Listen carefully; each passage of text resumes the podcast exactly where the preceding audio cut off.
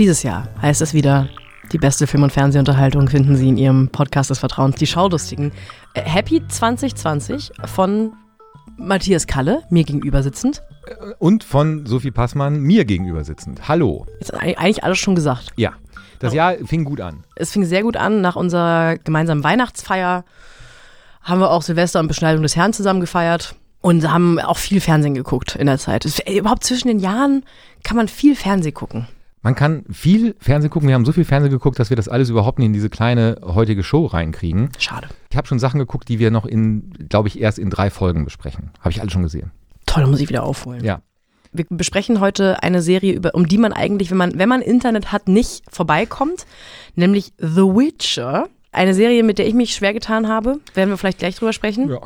Eine Serie, die aber mir auch, äh, also schon bevor ich entschieden hatte, sie mir anzuschauen, wurde ich sehr auf dem Internet darauf angesprochen, weil das Internet wieder behauptet, dass ich wieder irgendjemandem ähnlich sehe. Renfried. Renfried. Und ich habe es dir erzählt. Ne? Ich habe ja, als ich diese erste Folge gesehen habe, ich hatte kurz das Handy in der Hand, um ähm, das abzufotografieren und dir zu schicken und dachte, nee, ich mache das jetzt nicht. Ich finde ich find das so oll, so ein Gag. Ich habe jemanden im Fernsehen gesehen, der sieht aus wie du.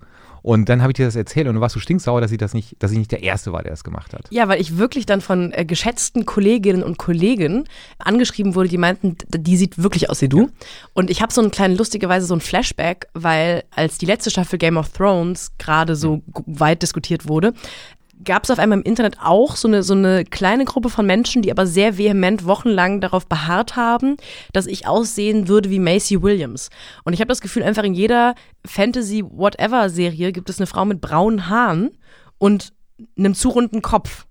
Und da wird dann jedes Mal gesagt, die sieht aus wie die Passmann. Ja. Mir, mir wurde ja nur gesagt, ich äh, spreche wie der Witcher. Ja, ich, ja, ich finde auch, du siehst auch aus wie der Witcher. Und zwar seine besten Sätze. Das war Platz 3. Platz 2. Was ist nochmal Platz 1? Pass auf, kommt gleich. Wir reden über The Witcher ausführlicher. Wir reden über die zweite Staffel You, mhm. äh, in, die, in der niemand aussieht wie einer von uns. Die aber äh, obwohl. sehr, sehr Nein, du siehst nicht aus wie der Protagonist, der Anfang 20 ist. Die zweite Staffel von You, über die ich auch viel sprechen möchte. Es gibt viele Dinge, die mich irgendwie sehr, sehr beschäftigt haben bei der Serie. Und ich möchte an alle Comedy-Fans und Freundinnen da draußen möchte ich eine Serie, eine, eine, eine Show besprechen, die bei Netflix gestartet ist, ah, ich glaube an Heiligabend.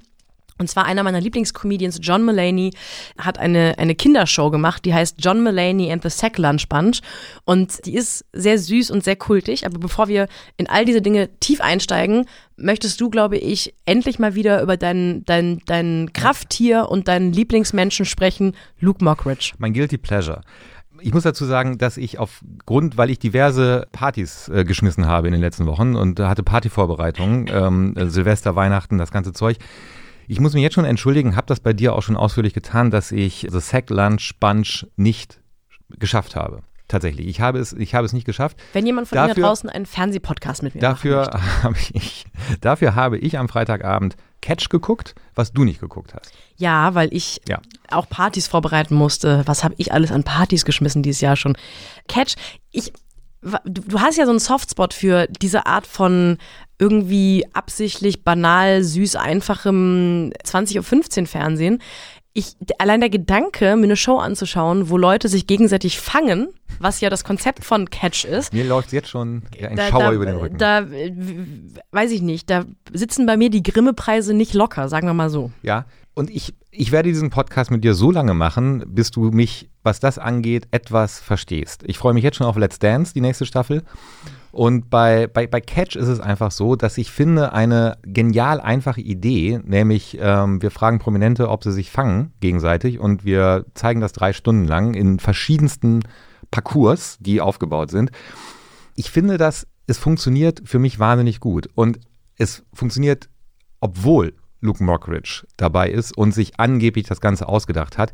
Da sind wir wieder eigentlich bei dem großen Thema, dass man eigentlich Werk und Autor voneinander trennen muss, weil äh, diese Show würde auch wahrscheinlich sogar besser ohne Luke Mockridge funktionieren. Der versucht, so ein Stefan Raab-artiges Image um sich aufzubauen, wie Raab bei, bei Schlag den Raab hatte. Es funktioniert halt nur nicht, weil dafür ist Luke Mockridge zu langsam und zwar äh, in den Beinen und im Kopf.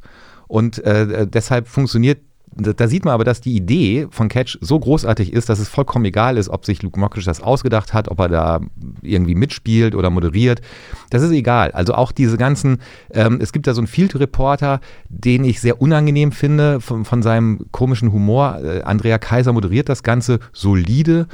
Und es lebt aber tatsächlich von dieser einfachen Idee, dass sich Leute fangen im Fernsehen. Und ich kann mir das tatsächlich drei Stunden anschauen. Du kannst das leider nicht, aber ähm, was nicht ist, kann ja noch werden. Übrigens, in einer Woche wenn Sie das heute am, am, am Freitag hören, in einer Woche findet die Europameisterschaft im Fangen statt. Da gibt es eine Catch-Folge, wo ein Team aus Deutschland gegen, ein, gegen Teams aus Österreich, Schweiz und England antritt. Ich habe jetzt schon Gänsehaut am ganzen Körper. Ja. Was wäre denn die ideale Besetzung? Wer sollte das denn moderieren? Wer sollte denn Stefan Raab ersetzen? Ich, ich, glaube, ich glaube tatsächlich, dass es in dem Fall egal ist, weil die Idee ist größer als der Moderator. Ähm, das ist ähnlich wie, ähm, na, bei Wetten, das stimmt es nicht ganz. Ähm, ähm, bei Wetten, das war es auch nicht egal, wer es moderiert hat. Aber ähm, ich, ich, mir, mir fällt da auch jetzt niemand ein, wo ich sagen würde, Luke Mockridge mal wegtun und dann jemand anders hinsetzen, weil wenn der Mann sich das mit seinen Leuten ausgedacht hat, mein Gott, dann soll er das halt, er stört halt auch nicht. Weißt du, es ja. ist irgendwie, weil man guckt sich dann lieber an, wie Florian Hambüchen von David Odonkor gefangen wird. Das gucke ich mir dann lieber an, als, als äh, dieser leicht peinliche Versuch von Luke Mockridge, da so eine Legende um sich zu stricken, dass er äh, äh ein legendärer Fangenspieler sei. Und äh, das äh, braucht es denn für mich nicht. Ich finde man, also ich finde zumindest mal die Idee, eine, ein sehr kleines, eigentlich albernes Kinderspiel zu benutzen, um daraus daraus eine große Show zu machen. Ich äh, finde das eigentlich großartig. Ich würde das auch gerne machen. Ich stelle mir eigentlich so vor, im Deutschlandfunk läuft doch jeden Nacht um 12 Uhr ähm, die Internationale. Mhm. Stattdessen einfach eine Stunde Dunkelverstecki. Ja. Mit Promis. Und Promis, Deutschlandfunk-Promis. Das heißt, da wäre dann so Jürgen Habermas versteckt sich und Thea Dorn muss suchen. Da sind es die zwei größten wichtigen Intellektuellen, die mir jetzt einfallen im deutschsprachigen Raum, Thea Dorn und Jürgen Habermas. Und im Hintergrund läuft Beethoven. Genau, im Hintergrund läuft Beethoven, ah. Ludwig van, wie ich gerne sage. Stark, stark. Ähm, ja. So, ich finde die Idee eigentlich super. Vielleicht dürfte ich das auch moderieren. Da gäbe es einiges. Also ich könnte mir auch vorstellen, dass du eine gute Moderatorin für Schnick, Schnack, Schnuck wärst. Das große Promi-Gummitwisten. Ja, sowas. Äh, also da, da, sind noch, da sind noch Möglichkeiten Himmel offen. oder Hölle? Ist das nicht dieses Ab, ab, ab äh, wo man dieses, dieses Kästchenspiel und ja, da musst du so hüpfen, so das, das geht auch. Also es gäbe noch einige Schulhof-Klassiker, die man äh, als große Freitag- oder Samstagabend-Fernsehshow planen könnte. Da können wir uns ja mal hinsetzen und uns da ein paar Gedanken machen. Mhm. Und der Produktionsfirma von Luke Mockridge, die glaube ich Lucky Pix heißt. Wenn du es nicht mal schaffst, John Mulaney in The Sackland zu schauen, fange ich nicht, mache ich gar nicht erst Brainstorming mit du, dir. Du, ich, ich, stand, ich stand wirklich tagelang in der Küche. Ich bin äh, zum Supermarkt gelaufen, mehrmals am Tag, weil ich kein Auto habe und ich musste das alles, äh, mhm. ich, das ging, es ging einfach nicht. Es wäre der Sache nicht gerecht geworden, wenn ich das so mit halbem Auge angeschaut hätte. Das wollte ich dir nicht antun. Freue mich aber sehr nachher, wenn du mir die Großartigkeit dieser Show erklärst und vielleicht schaue ich sie mir heute Abend an. Nee, heute Abend, nee, Catch läuft heute nicht. Ich möchte, ähm, ah. na, ah, ja. mm, mhm. ah, Matthias ja. ist hin und her gerissen. Ja. Ich möchte, dass wir heute, weil es die erste Folge im Jahr ist, weil wir auch, glaube ich, eine Erwartungshaltung zu erfüllen haben, weil die Leute auch ein bisschen mal ein bisschen wachgerüttelt werden wollen in den letzten Zügen des Spätkapitalismus, will ich mal diese Folge so ein bisschen durcheinander bringen und sagen, wie wäre es, wenn du die Kalle Top 3 einfach jetzt schon am Anfang der Folge machst? Ei. Ei, ui, oh, oh Gott, ja. Ich könnte, ich könnte ähm, die Kalle Top 3 meine größten Fangerfolge könnte ich machen. Warst du auch zu Gast bei Catch, oder? Ich rede jetzt von Grundschule. Okay, ich mache einen Trommelwirbel. Und zwei, drei, vier. Aua. Oh, das, ja. Ich tue mir immer weh. Dritte Klasse. Zweite große Pause. Wir haben das Jahr 1984. Mhm. Und wir hatten, wir hatten so eine, so eine Situation, wo auf dem Schulgelände, auf dem Schulhof war eine, eine Ecke anders asphaltiert. Und diese anders asphaltierte Ecke war bei uns, es gibt da mehrere Begriffe für, bei uns hieß es Feuer. Und wenn man da drin stand, dann konnte man, durfte man nicht gefangen werden. Aber man konnte natürlich nicht die ganze Schulpause damit verbringen, dass man auf dem Feuer stand. Man musste ja auch mal raus. Und ähm, ich kann mich an einen Nachmittag, äh, Nachmittag, Quatsch, an einen Vormittag erinnern, wo ich so gut drauf war, dass ich unbefangbar war ich, ich konnte nicht, ich konnte machen, was ich wollte. Die Leute konnten mich nicht fangen. Und das war eine, ein Adrenalinkick, der mir diese große Pause gegeben hat, dass ich so dachte, mir gelingt gerade alles. Das, also wenn du so weiter redest, ich würde sagen, das, ich freue mich so auf Platz 2 und 3. Siehste? So. Und zweite Klasse, Platz 2. Zweite Klasse äh, 1983. Es gab einen Moment, wo ich gleichzeitig Heiko und André gefangen habe. Heiko mit der linken Hand, André mit der rechten Hand. Damals, damals gab es ja noch keine sozialen Medien. Wenn das, wenn das, das wäre viral gegangen, wenn das einer gefilmt hätte. Das war, es war nicht nur schnell, es war akrobatisch äh, und es war auch dynamisch. Unsere Produzentin Paula reibt sich gerade die Augen. Aber nicht aus Langeweile. Ich glaube, weil sie beeindruckt ist von deinem Fangen. Erster Platz, vierte Klasse. Ich habe einmal Tatjana absichtlich nicht gefangen, obwohl ich, obwohl ich äh, es hätte machen können. Und ähm, in der nächsten Unterrichtsstunde hat sie mich äh, angelächelt. Und das war bis heute dein größter Erfolg bei Frauen. Ja. Nein, beim Fangen. Nicht bei Frauen, bei Fangen. Ich hatte, dass sie sich angelächelt hat. Ja. Nein, dass sie mich, also ich fand das, ich habe das als, ich habe das, ja, ich fand ihr, ich habe gut gehandelt, dass ich sie nicht gefangen habe, obwohl ich die Möglichkeit gehabt hätte. Es gab ein Lächeln, ich habe keine Ahnung, was aus Tatjana geworden ist. Das ist das Gegenteil von Gleichberechtigung, was du da gerade beschreibst. Erklär? Dass du sie nicht gefangen hast, weil sie ein Mädchen ist, Nö. damit sie dich anlächelt. Ich glaube, näher kann ein Zehnjähriger an Flirt nicht rankommen. Ich glaube, das ist es eher. Ja. So. Ich, ich bin aber froh, dass Tatjana und du ähm, Wir hatten eine gute, gute Zeit in der vierten Klasse. so, kann man das vielleicht sagen. Aber ah, äh, ähm, okay. ja, ich habe mich da gern dran erinnert äh, im Zuge von Catch und vielleicht nächstes Mal mehr. Matthias plus Tatjana sitzen auf dem Baum und K-U-S-S-E. Ja, das gab es sich. zum Beispiel damals nicht. Küssen? Nee, gab's in den 90ern Sprüche, erst. Sprüche. Ach so. Blöde, blöde Sprüche wurden erst in den 90er Jahren erfunden. Zusammen Zum mit Podcasts. Glück. Ja. Apropos blöde Sprüche. Lass uns bitte zu einer Serie kommen, äh, über die ich wirklich, also oft gucke ich einfach Serien so weg und hab da auch, bin da nicht involviert. Selbst Serien, die ich sehr gut finde, beschäftigen mich nicht.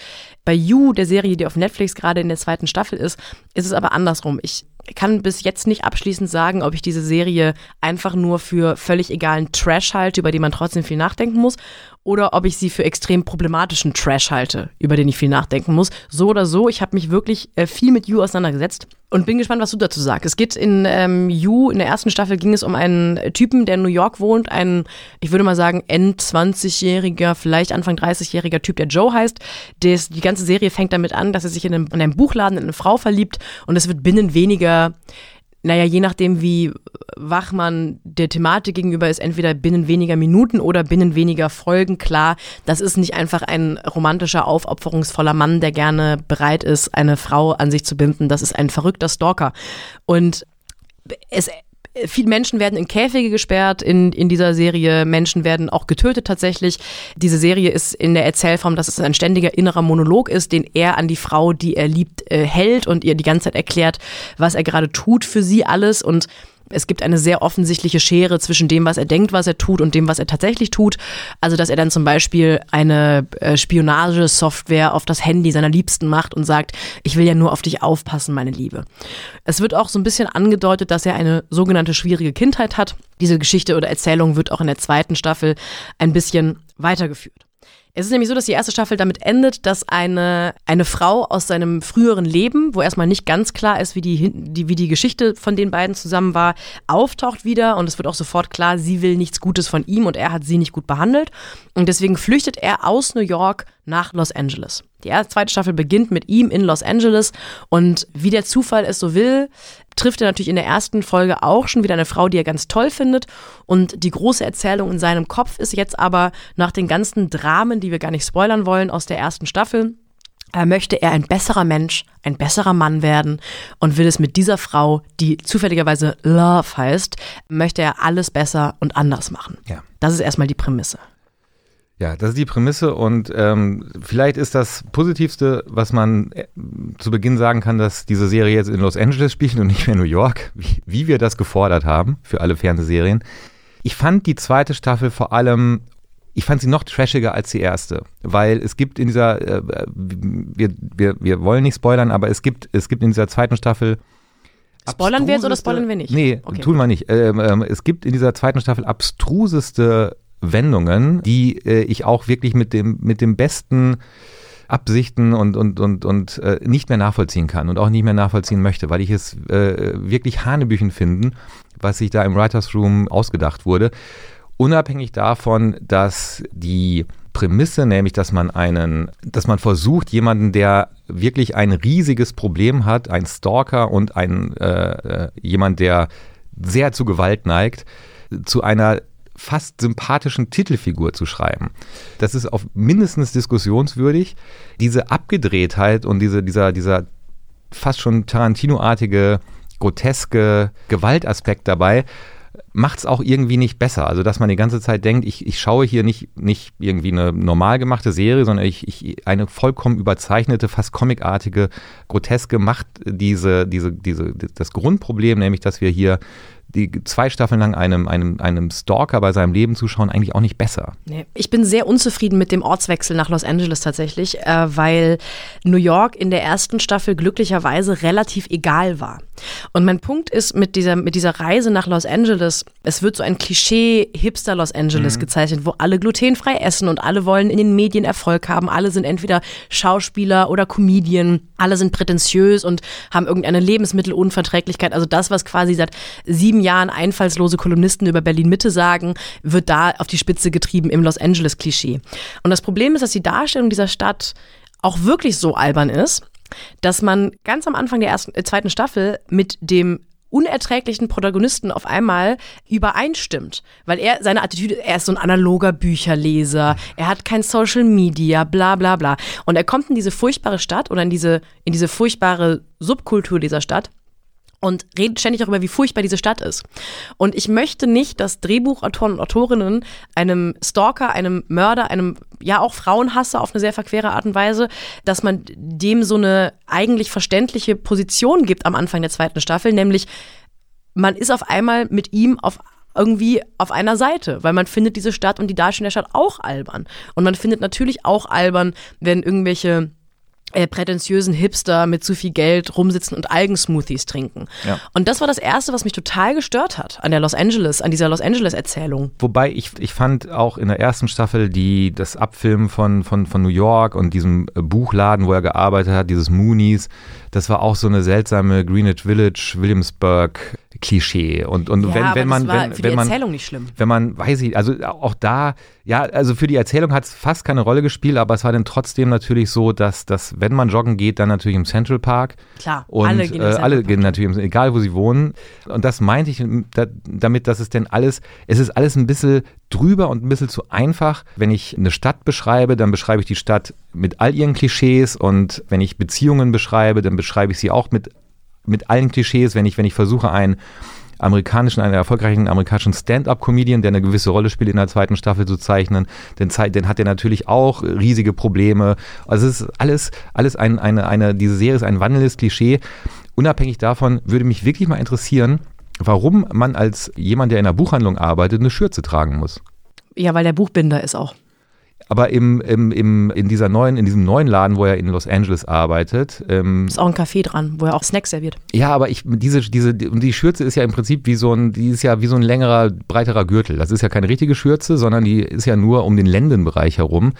Für mich macht es, macht es äh, wenig Sinn. Ja, die Schürze, Schürze ist mein kleinstes Problem das ist auch in beiden Fällen, finde ich, äh, sinnvoll oder mir auch, ja, okay. Die, also er trägt eine Schürze, steht ihm gut. Er ist nee, leider auch einfach, er ist auch irre schön. Das ist ja leider auch ein bisschen ein Problem. Ja, ich finde, ich finde das auch kein, keine so richtig clevere Wahl, dass man wirklich einen unerträglich heißen Mann nimmt, um so einen ekelhaften Stalker zu nehmen, weil ich, ähm, das ist auch noch ein Punkt, über den ich gleich sprechen möchte. Ich möchte noch kurz meine Los Angeles-Sache zu Ende machen. Das erste ist, dass ich, dass man auf einmal ihm Recht gibt in seiner Beschreibung und ich finde, die Serie würde besser daran tun, weiterhin klarzumachen, dass er halt ein völlig desillusionierter, psychisch kranker Stalker ist. Und das andere ist, Dadurch, dass das so überzeichnet ist und alle in Los Angeles, die da auftreten, in irgendeiner Weise verquer oder absurd oder eigenartig sind, dass ich mich die ersten Folgen gefragt habe, mit wem zur Hölle soll ich denn jetzt eigentlich mitleiden? Weil selbst ein Love Interest Love ist irgendwie eher egal. Also die kriegt so ein bisschen so eine traurige Backstory, aber die ist auch ein bisschen kühl, ein bisschen zu doll, ein bisschen sehr affektiert, ein bisschen unberechenbar und dann kriegt sie auch noch einen Twist, der sie noch unsympathischer macht. Und dann frage ich mich, warum gucke ich mir schon wieder eine Serie an? Ich hatte so ein bisschen ein Gefühl wie bei The Politician. Ich schaue mir schon wieder eine Serie an, wo mich einfach niemand interessiert. Ja. Außer vielleicht Ellie, die 15-Jährige, die sehr cool ist, viel zu cool und belesen und, und tough für eine 15-Jährige aber die ist die einzige, wo ich mich manchmal interessiere und auch freue, wenn sie auftaucht in der Szene. Bei allen anderen kein bisschen. Das ist ein großes Problem, dass man tatsächlich äh, aus Mangel an Identifikationsfiguren äh, sogar irgendwann Sympathien entwickelt für Loves Zwillingsbruder Forty, der nun wirklich eine ganz abgerissene Person ist. Aber alles ist noch besser, genau wie du sagst, als äh, unser, unser Stalker, äh, und, äh, und, und, und, und, und Love. Und ich fand Ellie und ihre, ihre größere Schwester fand ich dann auch wieder echt so ein wandelndes Klischee. Ihre größere Schwester ist Klatschkolumnistin und ist ja so einer großen Sache auf der Spur, äh, vermietet aber eigentlich Apartments in so einer Apartmentanlage in Los Angeles. Also alles ist so ein bisschen, also man glaubt es nicht, aber dadurch, dass man es nicht glaubt, wird ja die, die, die Grundhaltung, nämlich wir versuchen, äh, einen Stalker als Held einer Serie aufzubauen, nicht besser. Auch wenn ich, wenn ich, wenn ich den ganzen Quatsch, der da gezeigt wird, nicht glaube. Man könnte natürlich auch sagen, also ein finde ich ein total zulässiges Argument wäre, warum kann man denn keine Serie über Stalking machen? Ich finde, das wäre total machbar und auch möglich, wenn man vielleicht ein bisschen sensibler mit dem Thema Stalking umgeht, weil es gibt so auch zwei große Momente, die mir irgendwie das Gefühl geben, dass das eigentlich nicht darum geht, dass man Stalking erzählt von allen Seiten, sondern dass man eigentlich nur einen geilen Twist für einen Psychopathen brauchte, um mal wieder eine Serie über einen männlichen Psychopathen zu machen. Das eine ist, ist, dass ich das halt die extremste Form der Darstellung finde, weil er bringt Leute um, ohne jetzt mal zu sagen, mehrere Menschen, auch nicht irgendwie nur Love Interests. Und ich finde, das ist halt so, so, eine, so eine langweilige, faule, dolle Darstellung, weil natürlich muss der Stalker dann am Ende auch noch ein psychopathischer Mörder sein. Statt einfach zu zeigen, dass Stalking auch sehr viele sehr brutale, über Jahre hinweg normal laufende, oder normal im Sinne von, da wird keine, da wird kein Mensch umgebracht in einer irgendwie sehr belastenden alltäglichen Form. Das könnte man darstellen. Und das andere, was mich sehr stört, ist, dass es auch der Leidensdruck der Stalking-Opfer erst dann dargestellt wird, wenn sie wirklich um ihre körperliche Unversehrtheit in dem akuten Moment Angst haben müssen. Und das, was Stalking ja so unerträglich macht, oft auch über Monate und Jahre, ist einerseits, dass Institutionen Stalking-Opfer ganz oft nicht schützen können oder wollen und dass es auch oft nichts zu greifen gibt, was diese Angst ausmacht. Und Yu hat in beiden Staffeln eigentlich bei den Opfern erzählt, es gab vielleicht eine Zuspitzung, die lief innerhalb von wenigen Stunden, manchmal Tagen. Dann wurde irgendwas gefunden und dann war die Person auch eigentlich schon tot. Aber das, was Stalking ja oft ist, dieses, wurde ich gerade fotografiert, lief mir jemand hinterher, warum ist er schon wieder in diesem Café, wo ich bin, das wird überhaupt nicht gezeigt. Es geht überhaupt nie um die Opfer. Das ist natürlich auch ein großes Problem der Serie, dass Joe oder Will, wie er sich in der zweiten Staffel nennt, so ein, er wird so gezeigt als wahnsinnig gerissen weil er ist so pfiffig. Und, und das Pfiffige, also um dieses Kaffeebeispiel, um nicht erkannt zu werden, setzt er sich eine Baseballmütze auf. So, das ist, das ist sein, das ist sein Power-Move, ist die Baseballmütze tief ins Gesicht und dann wird er auf einmal nicht, nicht erkannt. Und ja, er ist, er ist nicht auf Social Media, ist aber der Typ in der Serie, der sich mit mit Smartphones, mit allen Plattformen so wahnsinnig gut auskennt und die, die, die so toll bedienen kann und alles über diese Menschen rausfindet die, die Erzählung dabei ist natürlich, dass er ein wahnsinnig schlaues Kerlchen ist. Also du sag, sagst, dass er gut aussieht, ich finde nicht, aber ähm, er, wird, er, wird halt, er wird halt so gezeichnet, als ob es irgendwie, ja, als ob es eine wahnsinnig coole Sau ist, der, der gerissen ist, der pfiffig ist und smart, aber komischerweise ist er halt ein frauenhassender Stalker. Das ist, das ist ein Spagat, den, äh, ich weiß nicht, ob man den hinkriegen sollte. Ja dazu ist es auch einfach, ohne, ohne, um jetzt mal diese ganzen moralischen Fragen loszulassen, dadurch, dass eh alles passieren kann und die Leute klar machen, in dieser Serie passiert auch innerhalb von wenigen Minuten alles, wird es auch irgendwann wahnsinnig langweilig, weil es keine Fallhöhe mehr gibt, finde ich. Es ist irgendwie, jeder kann irgendwann sterben, jeder kann im Käfig landen, man kann diesem Mann nicht irgendwie vertrauen. Das macht es dann, finde ich, auch relativ spannend und zäh zum Ende der zweiten Staffel. Und äh, die Macher von You wurden am Ende der ersten Staffel sehr, sehr für, äh, für ihre Blindheit gegenüber Privileg, was Weißsein angeht, kritisiert. Also ein, ein Hauptargument war, all diese Dinge, die Joe da unter dem äh, nicht beachtenden Auge der New York City macht, ähm, hätte er niemals machen können, wenn er zum Beispiel schwarz gewesen wäre. Was, das haben die Macher dieser Serie dann verwandelt, indem sie Joe in der zweiten Staffel zu einem wahnsinnig woken, kritischen Mann machen, der, der sich ständig bei anderen über Privilegien auslässt und auch darüber spricht, dass er als weißer Mann ja überall hingehen kann. Wo ich dachte, dann lass den doch wenigstens einfach äh, normalen Rassisten sein, wie jeder normale weiße Mensch halt so ist. Aber gebt dem doch nicht innerhalb von einer Woche, die er von New York nach Los Angeles zieht, irgendwie ein Pro-Seminar im Thema Farbenblindheit bei Weißen. Das hat mich auch so wahnsinnig genervt. Die wollen den so hochjazzen zu einem ganz tollen Mann. Hat mir alles nicht gefallen. Nee, also ich glaube, uns hat es beiden nicht gefallen. Die Gründe sind äh, äh, teilweise die gleichen, aber auch ein bisschen unterschiedlich. Es gibt leider Gottes dann auch so einen, so einen irren Cliffhanger am Ende der zweiten Staffel, ähm, wo schon, wo, ah, ja, es wird wahrscheinlich offensichtlich eine dritte Staffel geben. Äh, Netflix scheint es auch äh, werbemäßig sehr rauszuballern mit You, dass das ein, ein Erfolg wird. Und wir, wir, wir, wir bleiben da einfach trotz allem dran, oder? Ich meine, dann gucken ja. wir uns halt die dritte Staffel auch noch an und sagen, wie, wie, ja, wie, wie mies das dann geworden ist. Oder vielleicht finden sie noch irgendeinen Ausweg. Ich habe irgendwo, ich habe irgendwo gelesen, dass, das, ähm, dass es also eine seltsame Twitter- oder Internettheorie gibt, dass er sich das alles nur ausdenkt, ja, dass das alles nur in seinem Kopf ist und so ein, so, und so ein Kram. Das macht's halt, das macht die, das Narrativ halt nicht besser. Und äh, äh darum geht es ja nur und nicht, äh, um ähm, sich da Layer auszudenken, um sich selber dadurch äh, ein gutes Gefühl zu machen, wenn ich mir diese Serie angucke. Mhm. Also das gute Gefühl ist leider nicht da. Egal, lass uns über was Amüsanteres sprechen. Die Power-Fantasy-Serie The Witcher. Grüße an die Gilde. Grüße. Ähm, äh. ich, äh, The, The Witcher. Ich fange ich fang direkt an mit, ich habe diese Serie nicht zu Ende geschaut. Und zwar nicht aus Faulheit, nicht aus Zeitnot. Ich habe es nicht geschafft. Ich habe also ich habe auch Game of Thrones, wie du vielleicht weißt, hatte ich große Probleme mit. Ja. Und ich glaube, im Moment äh, bin ich Teil einer schweigenden Mehrheit. Es wird gerade so getan, in den letzten Jahren auch befeuert durch Game of Thrones und den unglaublichen Erfolg von The Witcher, muss man ja auch ehrlich sagen, dass eigentlich alle so Fantasy-Serien, wo viel geritten wird und viel so in, in schlecht gegerbten Leder rumgelaufen wird, dass alle dafür einen Softspot hätten. Ich glaube, es gibt einfach auch viele Leute, die mit dem Kram nichts anfangen können. Und ich gehöre dazu. Ja, ich, wobei meine Befürchtung ist, dass es wahnsinnig viele Leute ist, die wahnsinnig viel damit anfangen können. Also wir haben, wir waren ja beide äh, unabhängig voneinander leicht verdattert, ähm, wie The Witcher jedenfalls im, im, in unserer deutschen Twitter-Blase, äh, in der wir uns bewegen, ein, äh, ich habe noch nie erlebt, dass eine Serie, über die wir auch gesprochen haben, ein größeres Thema war ähm, bei Twitter als The Witcher. Ja. Also gerade gerade so, so mittelalte Männer, die ihr Geld auch mit äh, der Erstellung von Humor verdienen, scheinen doch sehr angefasst zu sein von dieser Serie und haben ihre Begeisterung für diese Serie denn durch Ironie-Tweets versucht zu kaschieren. Mhm. Da gab es doch einige davon. Und da muss man leider sagen, ach, wisst ihr was, wenn ihr es geil findet, dann findet es doch einfach mal geil. Weil man merkt es euch doch an, wie ihr abgeht auf diese Serie, die um das mal gleich vorweg zu sagen, einfach nicht gut ist. Sie ist nicht gut, aber sie ist aus unterschiedlichen Gründen nicht gut. Zum Beispiel, warum sie was, was kein Grund ist, warum sie nicht gut ist, ist übrigens diese, das wird ja sehr oft moniert, dass es so eine komplizierte Timeline geben würde innerhalb der Folgen. Also Lass uns mal kurz erstmal ja. sprechen, worum es in The Witcher geht. Ja, da geht es ja schon los, das Problem. Also äh, es gibt, es gibt ein, ähm, eine sogenannte Geralt-Saga eines, eines polnischen Fantasy-Autors. Ja? Ich habe überlegt, so, soll ich erstmal kurz versuchen zusammenzufassen und du erzählst dann, wie es wirklich war?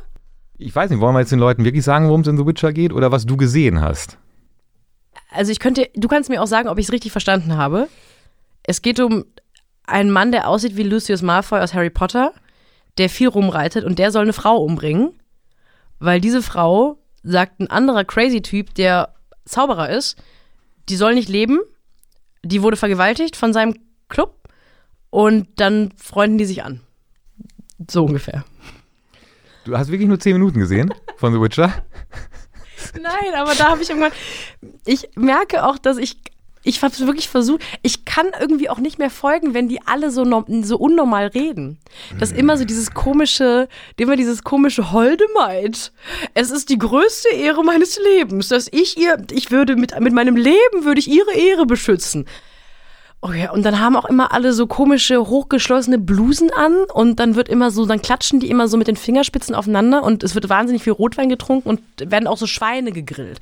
Und ich merke, dass diese ganze, dass diese ganze Staffage dazu führt, dass ich der Sache nicht mehr folgen kann. Ja, es wird auch einmal eine Ratte gegrillt, ja. übrigens. Mhm. Aber da, so weit bist du offensichtlich nicht gekommen. Worum geht es denn wirklich in The Witcher? Also ich, ich habe mal versucht, also es, es gibt tatsächlich ein, ein ähm, diese sogenannte Gerald-Saga äh, hat sich ein, ein polnischer Fantasy-Schriftsteller Andrzej Sapkowski ausgedacht.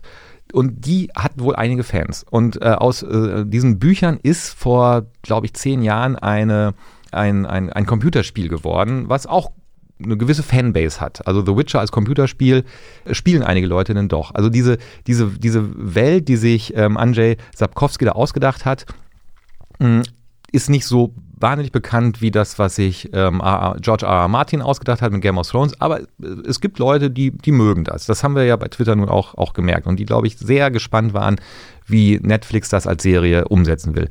Es geht um den Witcher. Äh, das, es geht um, um Geralt äh, von Riva, äh, gespielt von Superman, also von äh, Henry äh, Cavill. Und das ist eine, ein, ein, ein, ich glaube, man, man, das richtige Wort ist Mutant. Also es ist nicht wirklich ein Mensch, äh, sondern so ein, ein, ein Witcher halt. Und der reitet durch ein, durch ein, ein, ein Land, das jedenfalls in der Serie keinen Namen hat. Und, ähm, und sein, sein Goal ist, dass er einmal von jemandem, von einem Königshaus das Recht der Überraschung eingefordert hat. Das Recht der Überraschung ist, ist, so, eine, ist so eine Währung in diesem, in diesem Land, wo der Witcher spielt. Und das Recht der Überraschung, was er eingefordert hat, war, dass er sich um ein Kind zu kümmern hat. Das weißt du aber nicht, wenn du die Recht der Überraschung einforderst, also was diese Überraschung denn ist. Aber es ist ein Kind. Und dieses Kind wurde ihm anvertraut und übervertraut. Und es geht in Wirklichkeit darum, so habe ich jedenfalls diese Serie verstanden, dass er dieses äh, Kind, was in der Serie dann 13 oder 14 ist und, und eine Königstochter ist, aber das Königshaus wird von bösen Mächten überfallen. Sie muss fliehen und, und, und, und flieht durch die Landschaft und es geht im Prinzip darum, dass sie und der Witcher sich finden, weil dann wird alles gut, weil auch dieses Königskind hat Kräfte, die, wenn sie entfesselt werden, viel Gutes schaffen könnten. Diese, diese Suche gegenseitig äh, um das Recht der Überraschung einzufordern. Also das äh, Kind rennt durch die Wälder, der Witcher reitet durch die Wälder auf seinem Pferd, was glaube ich Pummel heißt oder so. Und Das ist so oder toll. ich, nee, ich glaube, es, heißt- es, es, heißt anders, aber, aber so ähnlich. es, wie es heißt, Pferd. oder Plümsi. Es hat irgendwie so einen, so einen komischen Namen, Mhm. jedenfalls. Und damit reitet er durch diese, durch die, Das ist Fetti. Einfach mal ein paar Tiere body shamen. so, und, er, und Mit dann, deinen fetten Hufen. streng ihn mal an, le- schneller. So. Und, und, und dann gibt es aber noch, es gibt noch einen Ort, wo, hä- wo es gibt noch so einen Ort, wo Magierinnen ausgebildet werden und ähm, da gibt es, gibt es ähm, eine Frau, die noch eine gewisse Rolle spielt. Und diese ganzen, äh, ich glaube, es sind acht Folgen und diese ganzen acht Folgen, wenn man die geguckt hat, wirken aber als ein ewig langer Teaser auf eine zweite Staffel, wo dann auf einmal, wo die Geschichte richtig losgeht. Also diese ganze erste Staffel schien mir eine, wir führen jetzt die Figuren ein, wir bringen die Leute mit, mit verschiedenen Timelines, es gibt ungefähr drei Timelines. So. Und da waren viele Leute mit überfordert. Aber da muss man sagen, also das könnt ihr dem Witcher jetzt echt nicht ankreiden, dass diese Timelines so kompliziert waren. Das sagen halt Leute, die auch von einem Till Schweiger Tatort überfordert sind. Also das ist nicht das Problem. Das Problem ist einfach, dass es einen nicht interessiert. Und ja, Das Gefühl hatte ich auch, das ist interessant, dass du das sagst, dass es sich anfühlt wie ein ewiger Teaser auf was, was wirklich Ja. passiert. Ich hatte ganz oft, ich wusste beim Schauen überhaupt nicht, dass es ein, äh, ein Computerspiel dazu gibt. Habe ich erst erf erfahren, als ich nach GIFs gesucht habe von, dem, von The Witcher. Und da habe ich immer wieder das Gefühl gehabt beim Schauen der Serie, dass sich eigentlich jede Szene anfühlt wie die ähm, Videoerzählungen in einem, in einem Spiel, während Ja. man auf die nächste, Genau. auf, die, auf den nächsten Quest wartet. Ja. Also er wird dann so langsam zu einem, zu einem Dorf hingelaufen, kommt man in eine Kneipe rein und dann guckt der Wirt einen blöd an und dann weiß man, jetzt muss man gleich mit dem Schwert erstmal sieben Leute enthaupten. Ja. Und das ist so ein ständiges, gleich muss ich wieder den Controller in die Hand nehmen und mit L3 Leute schlachten. Das Problem ist nur, niemand nimmt den Controller in die Hand. Es gibt, also es gibt eine, eine, es gibt eine Kampfszene, so, die ist gut gemacht, die habe ich mir gerne angeguckt, aber die ist dann halt in acht Staffeln, wenn die fünf Minuten dauert, reicht es dann halt auch nicht. Und wenn, genau wie du sagst, also eine knarzende Tür, der Witcher kommt rein, der Barkeeper guckt ihn an, der Witcher macht und dann passiert aber nichts. Es passiert einfach nichts. Es gibt böse Blicke und du denkst jetzt aber hier mal auf die zwölf. Nix. Einfach nix. Es passiert nichts. Und vielleicht in der zweiten Staffel, ich glaube aber nicht, dass wir uns die angucken. Vielleicht hat The Witcher ja Rücken. Dann würde ich auch solche Kämpfe vermeiden. Ich glaube, der Witcher ist nämlich auch, der ist sehr, sehr alt. Der Aber ist, der sieht ganz gut aus. ja, naja, also äh, er ist aber, glaube ich, er ist so 1000 Jahre alt. Aber hat sich gut gehalten. Ja, ja er hat graue Haare. Ja, er, hat, aber er, hat, er hat graue Haare. Ja, und hat aber auch einige Muss man Narben. mögen, aber- hat eine, muss man hat auch schon einige Narben am Körper. Es gibt in einer Szene, die du offensichtlich nicht gesehen hast, äh, blanker Oberkörper beim Witcher. Weißt du es auswendig, Und in nein. welcher? Okay, gut. Ich schick dir das. Danke. Er hat einiges gesehen, er hat einiges hinter sich, aber das wird auch alles nur angedeutet. Also ich glaube tatsächlich irgendwie ein acht Folgen langer Teaser für eine zweite Staffel, bei der es dann wahrscheinlich richtig rund geht. Ja, wenn ich mir eine Sache wünschen dürfte, ist, dass solche ja total okayen, oder es ist ja okay, dass es sie gibt, das meine ich damit, Serien einfach liebevoll gemocht werden, unironisch. Kann man doch geil finden. Also ich habe auch manchmal Spaß an Gossip Girl, wo übrigens Joe aus You mitspielt und guck mir das dann an und tu Jazz es nicht hoch zu irgendwann, was es nicht ist. Manchmal guckt man halt auch einfach gerne Trash-Serien. So. Und das wäre unser Vorwurf an die Gilde, dass sie, dass die Twitter-Jungs da ruhig auch gerne mal ehrlich sein können und sagen können, mögen wir. Finden wir gut, machen sie nicht. Sie versuchen es mit Ironielayern irgendwie zu verklausulieren, aber äh, ich finde, ich finde, je, ich kann jeden verstehen, der sagt, The Witcher ist mein Guilty Pleasure, so wie bei mir Catch ist und ähm, finde ich völlig in Ordnung. Aber es ist, es ist halt, The Witcher ist halt nicht so blöd böse wie, wie You. Das, das ja, so. das ja. stimmt. Ein Problem, das ich mit You abschließend habe, ist, äh, sie haben sehr gespart, was das Set angeht, weil ich glaube, es gibt genau ein Waldstück, was sie sich irgendwie äh, gepachtet haben. Da muss ständig in verschiedenen Kamerafahrten durchgeritten werden, weil es war offensichtlich nicht genug Geld da, um mal ein größeres Waldstück zu leihen. Du meinst den Witcher. Du The hast Witcher, gesagt, äh, Problem mit You. Achso, Entschuldigung, mein Problem mit You wird wenig geritten, das ist sowieso ein Problem für mich. Nein, in The Witcher gibt es genau eine Lichtung und auf der Lichtung muss alles passieren. Ja, ja, das stimmt. Ähm, aber wobei bei You hatte ich auch das Gefühl, es gibt den Laden, ne, dieses Nirvana-Rückwärts-Ding und diesen, äh, diesen Storage, ge dieses Storage-Gebäude. Ja. Viel mehr gibt es bei You aber auch nicht. Endlich mal größere Sets, das würde ich mir wünschen. Ja. Netflix, mehr Geld an die Hand nehmen. Endlich mal.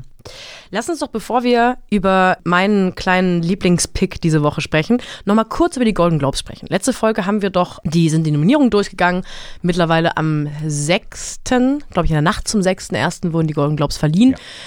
Ich habe mich gefreut darüber, dass eine Autorin und Hauptdarstellerin einer Serie nominiert äh, gewonnen hat, die ich äh, aus rechtlichen Gründen dieses Jahr hier nicht mehr Ja. erwähnen darf. Aber wir waren sehr froh. Aber wir waren sehr froh und es gibt die großartige Stelle. Na gut, es war Phoebe Waller-Bridge, die sich bedankt dafür, dass Barack Obama in seinem jährlichen Best-of, diese Serien habe ich dieses Jahr sehr gemocht, bedankt sie sich, danke, dass äh, Barack Obama, an, danke an Barack Obama, dass er ähm, uns auf die Liste gesetzt hat und damit alle Bescheid wissen, er steht schon lange auf meiner Liste. Ja. Und das fand ich sehr lustig, Ja. habe mich sehr gefreut. Sonst war mir die Preisverleihung so ein bisschen so normal egal, Ich, bis auf, bis auf den Opening Monolog vom äh, diesjährigen, letztjährigen, vorvorletzjährigen und aber auch jetzt letzten Letztmalig. Moder letztmaligen Moderator Ricky Gervais. Ähm, sieben Minuten einfach mal alles angezündet.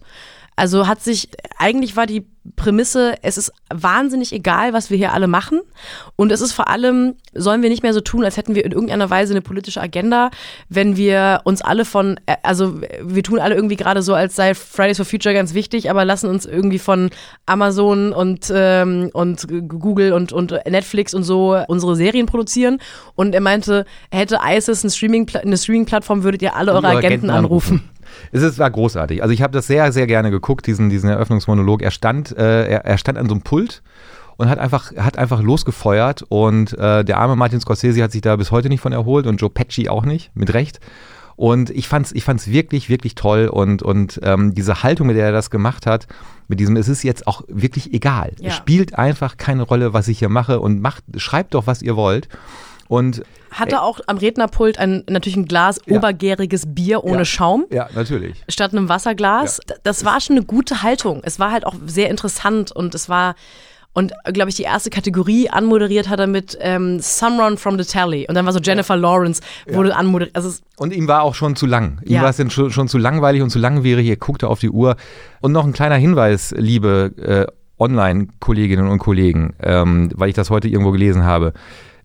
Afterlife ist von Ricky Gervais und er spielt die Hauptrolle und hat es geschrieben. Ähm, also er hat sich nicht über diese Serie lustig gemacht, er hat sich über sich selbst lustig gemacht. Ja, das stimmt. hätte man, hätte man, Google ist ein Begriff vielleicht für manche. an irgendeinem Punkt genau erwähnt er, dass es in, in dieser Serie Afterlife um einen Mann geht, der eine Frau an Krebs verloren hat und, Und- äh, und sich überlegt, selbst umzubringen. Und das wäre trotzdem immer noch unterhaltsamer als diese drei Stunden hier. Ja.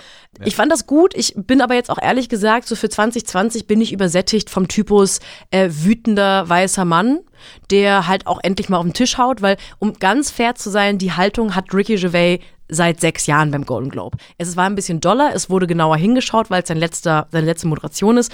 Er hat aber auch jetzt humoristisch das Rad nicht neu erfunden. Er findet seine gesamte Karriere schon Dinge scheiße. Das wäre so, als würde man den Typus neurotischer jüdischer Comedian auf einmal interessant finden. Pass auf, was du sagst, sonst müssen wir hier wieder bald mit Christian Ulmen sitzen und der uns dann wieder erklärt, äh, dass, dass, wir, dass wir keine Ahnung haben. Christian, ganz liebe Grüße nach Potsdam.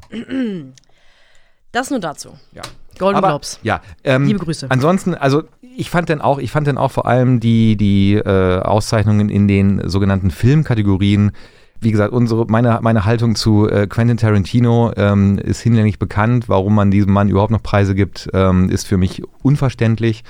Und äh, auch die, warum Adam Driver nichts gewonnen hat, weiß ich nicht. Ähm, Kann er mal ja ein Loch in die Wand hauen vor Wut. es ist offensichtlich so, dass das doch mit, äh, einem, mit einer gewissen Ansage doch äh, Netflix-Produktionen, die, glaube ich, insgesamt 34 Mal nominiert waren äh, und, glaube ich, drei Stück hat Netflix bekommen. Das war vielleicht ein kleiner, eine kleine Kampfansage, wie man so schön sagt. Ich weiß es aber nicht. zack, zack. Zack, zack, zack. Also, wie gesagt, wir äh, freuen uns auf die Oscars, äh, warten mal die Nominierung ab, was da so los ist. Ich freue mich ja vor allem auf die Kleider. Ich, bin, ich frage mich nur, was Billy Porter für ein Kleid anhat. Sehr, er sah fantastisch aus gestern. Jedes- Billy Porter wieder fantastisch. Und nachdem wir jetzt schon festgestellt haben, dass Netflix bei den wichtigen Preisen nicht absahnt, besprechen wir jetzt die dritte Netflix-Show heute. Es gibt einen Comedian, er heißt John Mulaney. Er ist ganz, ganz, ganz phänomenal. Es gibt zwei, in Deutschland gibt es zwei bisher Stand-Up-Specials von ihm. Das letzte heißt, ähm, ah, vielleicht Good Kid, wenn ich mich nicht irre, irgendwas mit Gut und Kind vielleicht. Ist auch gerade erst raus. Und an Heiligabend kam eine Show auf Netflix, von der er auch in vielen Interviews nicht so richtig gut erklären konnte, was die Idee dahinter ist. Also es heißt John Mulaney and the Sack Lunch Bunch. Das, die, die Sack Lunch, das, die Sack Lunch Bunch ist eine Gruppe von Kindern und er macht eine Serie, die offensichtlich sich erstmal an ein- eine Show ist eine einstündige, eineinhalbstündige Show, ähm, die sich an Kinder richtet.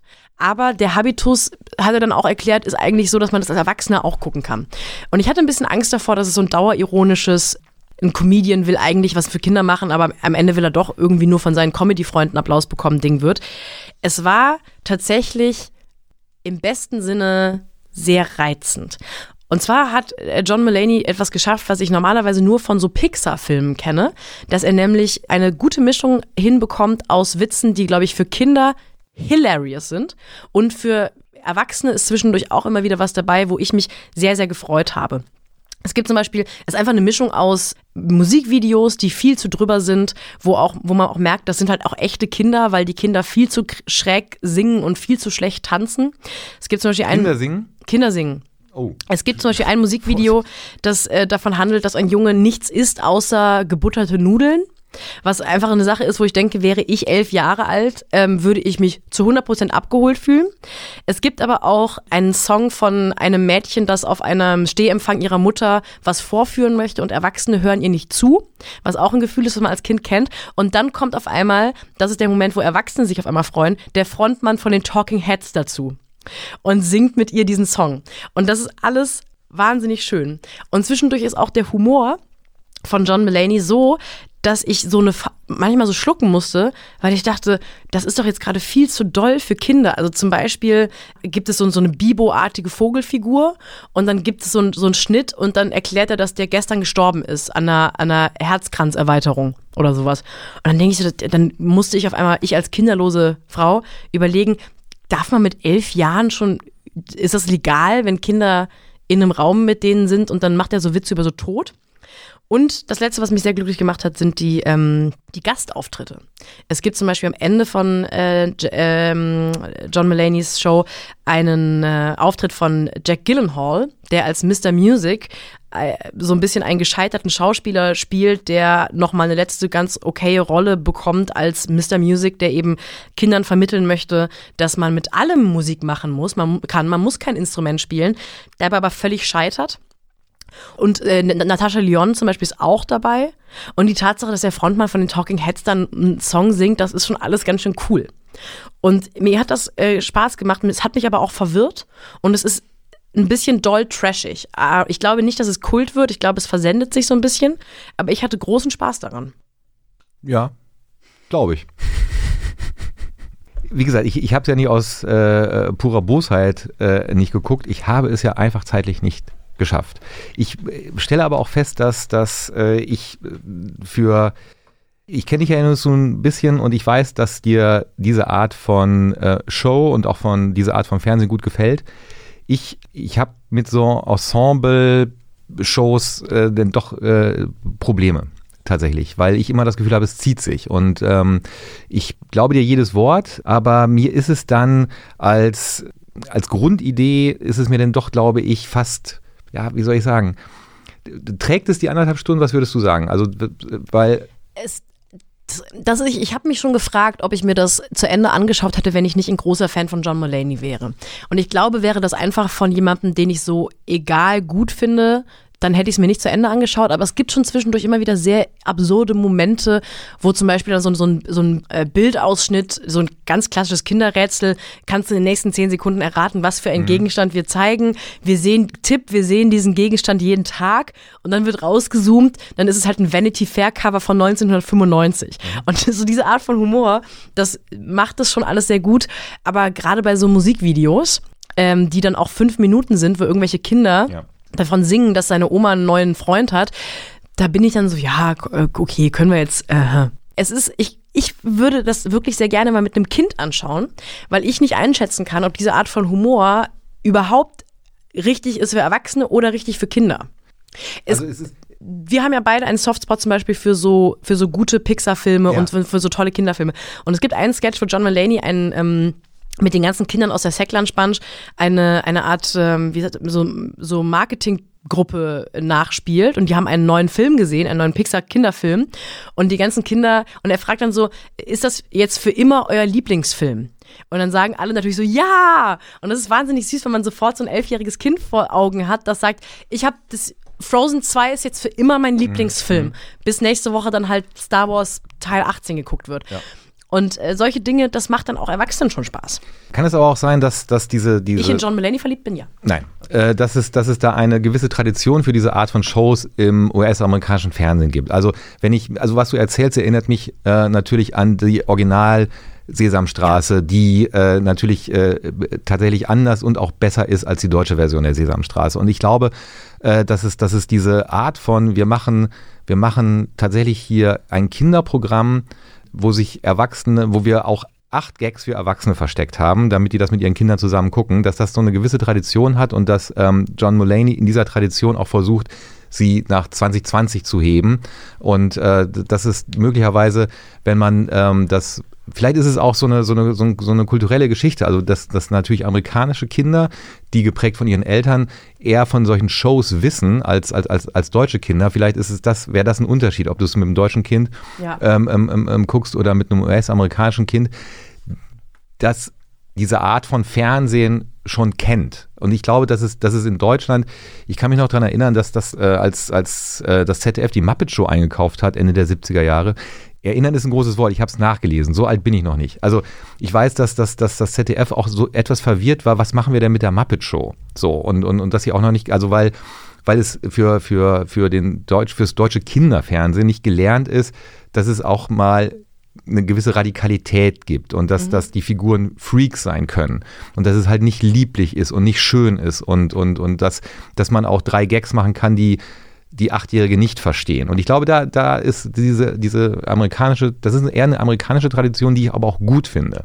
Ich finde die auch gut. Ich glaube auch, dass das in Deutschland komplett unterm Radar gelaufen ist und auch laufen wird. Also ich habe, das fängt ja schon damit an, dass John Mulaney keiner von den A-Promi-Comedians ist, die man in Deutschland unbedingt kennt. Und ich weiß sogar gerade auswendig überhaupt nicht, ob es das auch mit der deutschen Synchronisation gibt auf, auf Netflix. Ich habe es automatisch auf Englisch geguckt mit Untertiteln. Und wenn ich, ich habe so ein paar Podcast irgendwie mir aus Amerika angehört, da war er quasi überall und saß in jeder Show mhm. und hat überall im Mikro erzählt, wie die, wie die Dreharbeiten mit den Kindern waren. Und in Deutschland wurde es mir nicht mal vorgeschlagen auf der Startseite. Mir auch nicht. Und das, das ist, ein, das ist ein, glaube ich, ein schlechtes Zeichen, wenn dir und mir das nicht vorgestellt wird, sondern wenn wir über diese furchtbare Sucheingabe gehen müssen, ähm, weil, es, weil es nirgendwo, auch bei der Zeit beliebt und so, nirgendwo taucht es auf. Ja. Nirgendwo. Schade, schade Schokolade, wie John naja, sagen würde. Ja. Ach, das ist von ihm. Genau, hat er erfunden, das Zitat. Matthias Kalle, ich bin wie, wie erwartet gut in das neue Jahr mit dir reingestartet. in das neue Podcast-Jahr. Ich habe ein bisschen Angst vor nächster Folge, um ehrlich Warum? zu sein, weil ich schon von dir groß angekündigt und anmoderiert bekommen habe, es geht um Bibelverfilmungen. Eieieiei. nächste Folge. Also ich äh, habe ja einen leichten Softspot für Bibelverfilmungen. Ich habe einen leichten Softspot für Jesus Christus. Dann treffen wir uns in der Mitte, Mhm. weil ähm, seit dem 1. Januar, glaube ich, läuft auf Netflix äh, die Serie Messiah. Und ähm, ich habe bis jetzt nur eine Viertelstunde reingeschaut. Messiah spricht man denn aus wie Zendaya? Oder wie, ja, oder so, oder wie Miranda. Und ich äh, könnte mir vorstellen, dass wir da ähm, das einige, eine oder andere zu besprechen haben. Es geht ganz grob, es geht um, um einen Menschen, der auf einmal in Syrien auftaucht und ähm, äh, es heißt über ihn, er habe einen Sandsturm herbeigeholt, der äh, den IS vernichtet hat äh, bei der Belagerung von Damaskus. Und auf diesen Menschen wird die, äh, die CIA auf, aufmerksam und lässt den, lässt den beobachten. Und äh, mehr weiß ich bis jetzt nicht, mehr habe ich auch nicht gesehen, aber ich könnte mir vorstellen, dass wir darüber das ein oder andere Gespräch führen werden in zwei Wochen. Mir wurde schon angekündigt von Leuten, denen ich sehr vertraue, dass es rasend schlecht sein soll. Aber ich, auch das finde ich, ich finde ja so, so leicht trashige oder leicht unabsichtlich schlechte Bibelverfilmungen haben ja auch einen ganz eigenen Charme. Es kommt immer darauf an, wer etwas rasend schlecht findet. Wenn Leute, es gibt zum Beispiel einen mir nicht persönlich bekannten Film- und Fernsehkritiker, der vor allem online schreibt, äh, wenn der etwas scheiße findet, weiß ich ganz genau, ich werde es lieben. Und ich habe, bis, also es ist ein klarer Indikator, wenn er etwas gut findet und ich mir das anschaue, ist es das langweiligste der Welt. Also man kann auch manchmal, wenn Leute sagen, furchtbar, weiß man, ah, wird geil. Mit diesen Worten. Verabschieden wir uns. Willst du noch, wollen wir das 2020 weitermachen mit den goldenen Worten unserer großen, Ha. unserem großen Vorbild? Aber selbstverständlich. Hier kommt Wenn Sie mögen, sehen wir uns nächsten Donnerstag wieder. Gleiche Stelle, gleiche Welle, 22.15 Uhr. Vielen Dank. Bis dahin. Tschüss mit Ö. Ich sag mal, bis Denver. San Francisco. Schüsseldorf.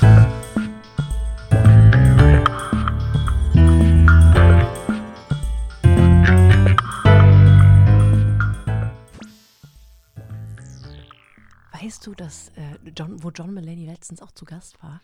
Ich, äh, ja, aber ich sag's nicht. Äh, bei einem äh, Nachwuchs-Talkshow-Host, Conan O'Brien. Sagt mir gar nichts. Ja, das war ein ganz interessantes, Ja. erhellendes Gespräch. Du, ich muss jetzt los, ne? Tschüss, Tschüss, tschüss, tschüss, tschüss, tschüss, tschüss.